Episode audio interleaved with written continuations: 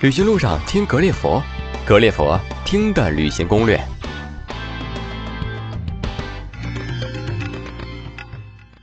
旅行路上听格列佛，格列佛听的旅行攻略。欢迎大家继续收听奥克兰旅行攻略。这一期呢，我们继续介绍奥克兰的美食、购物、行前准备各个方面。关注微信格列佛，更多精彩目的地等着您。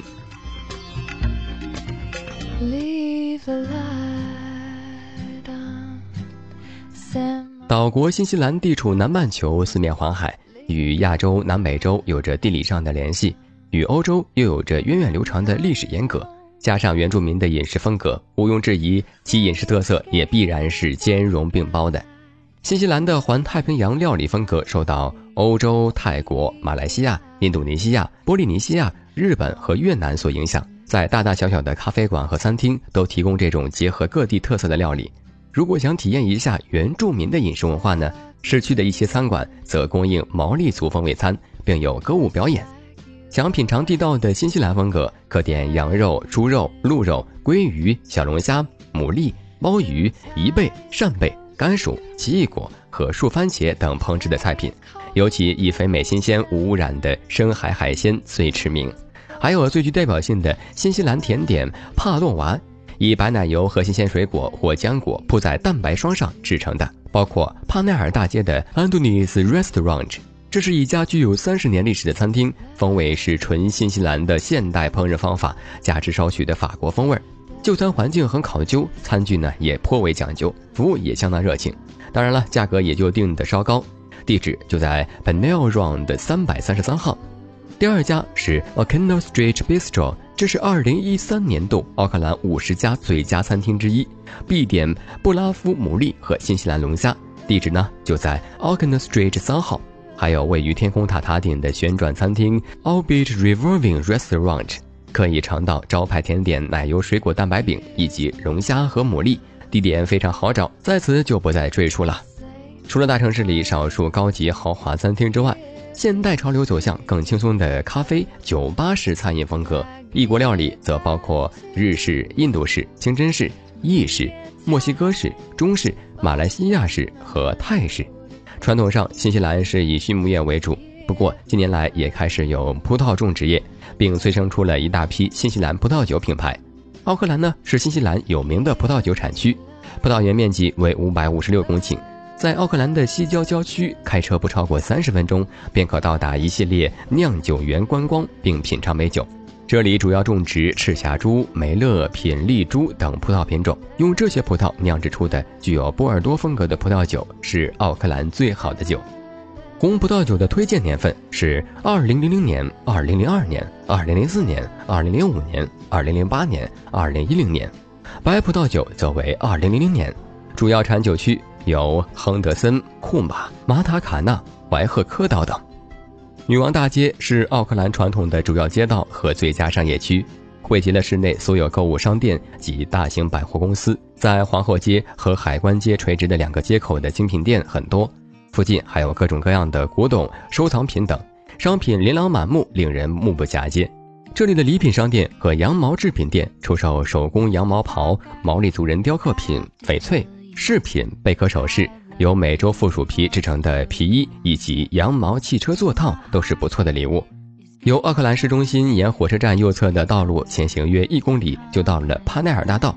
走在19世纪的红砖大道上，两旁欧式风格的小洋房聚集了众多时装店、个性化商店和餐馆。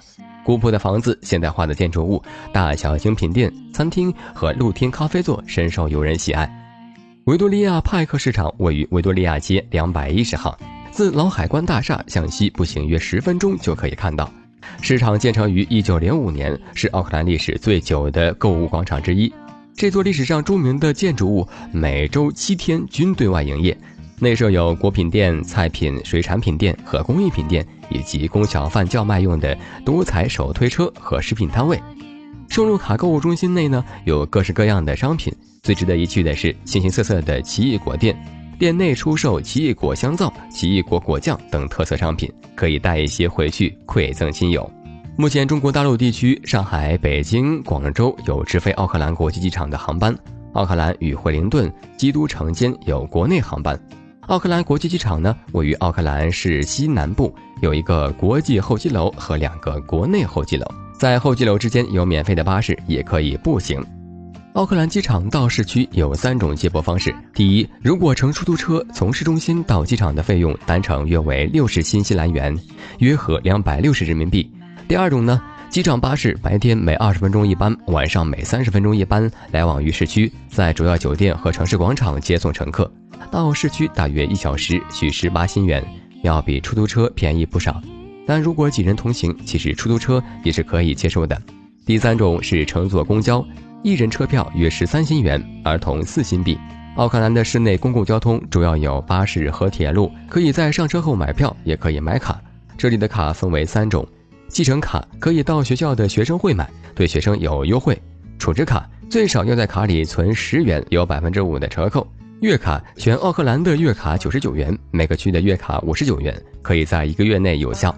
和中国比的话，奥克兰的公共交通呢不特别发达。不是很远的地方呢，都可以坐公交，但是公交车不报站，站牌下呢有人招手或者车上有人按铃才停车。有驾照的建议带上。奥克兰有众多的汽车租赁公司，可以租赁各种车辆，在市区内呢也可以租到摩托车。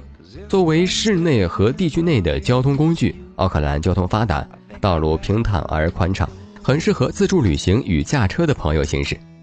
说到新西兰，毛利文化呢是这里不可或缺的一部分。据说毛利人四千多年前从台湾迁出的原住民，毛利人参访台湾阿美族泰巴朗部落祖祠，发现门窗开的位置、建筑梁柱等结构都和毛利人聚会所相同。那么下面就稍稍介绍一点相关的习俗。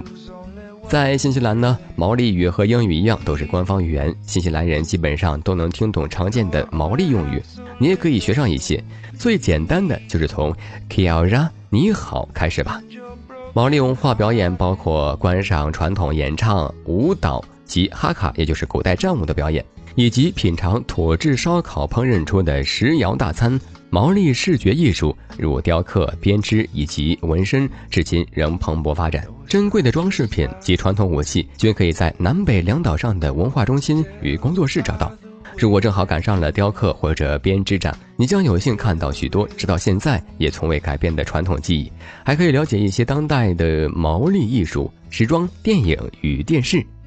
如果有机会与毛利人接触呢，就有机会见识到毛利人的欢迎仪式。看过《爸爸去哪儿》的观众大概不会太陌生。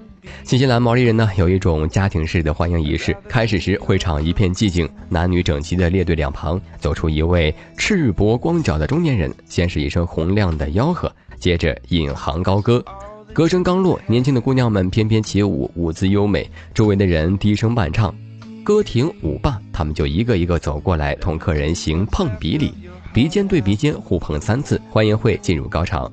还有一种挑战式欢迎仪式，欢迎者全部民族装扮，为首的赤膊光族系着草裙，脸上画了脸谱，手持长矛，一面吆喝，一面向客人挥舞过来，并不时地吐舌头。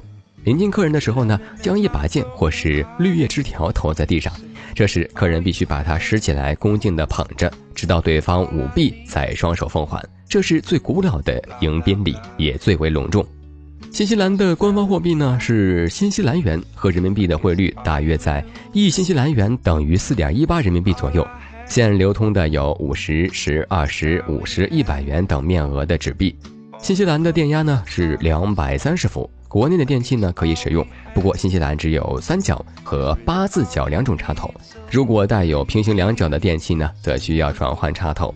到新西兰想打电话呢，有两种方式：一是开通国内电话的国际漫游服务，优点是不需要换卡；缺点呢是电话资费较贵。还有一种就是办理当地的电话卡，一般出了机场呢，都有电信公司运营商的电位。上网方面，新西兰大部分公共场所呢，包括图书馆以及酒店住宿，都会有 WiFi 可以使用。有些公共场所的 WiFi 是收费的，可以自带境外便携上网设备。新西兰素以绿色著称。植物生长十分茂盛，天然牧场或农场占国土面积的一半，及境内多山，山地和丘陵占其总面积四分之三，生态环境非常好。新西兰属温带海洋性气候，由于位于南半球，季节与北半球相反。十二月呢到二月为夏天，二月份是最热的，但是大多数的时候都会有风，不会特别燥热。唯一需要注意的就是防晒措施，尤其是面部、颈部、手臂等裸露部分。六月到八月为冬天，到八月呢是最冷的时候，同时这也是新西兰的雨季，早晚呢都会比较凉，中午会适当的回暖，最好准备厚外套或者防雨冲锋衣。雨伞呢，请务必准备结实的。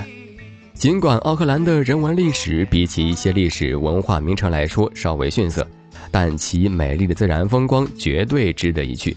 这里有不同文化的碰撞、历史的遗迹和现代的灵动，城市与自然完美的融合在一起，成为久在繁荣里的人们放松自我的好地方。好了，这次节目就到这里了。主播桑泽，感谢大家收听。更多的旅程，更多的攻略，请关注我们的官方微信号“格列佛”。旅行的路上听格列佛，爱旅行听攻略。您对我们有哪些期待建议？还想收听哪里的攻略？欢迎通过微信与我们互动吧。最后，在耳边的这首《End of May》音乐声中，各位听友再见了。twice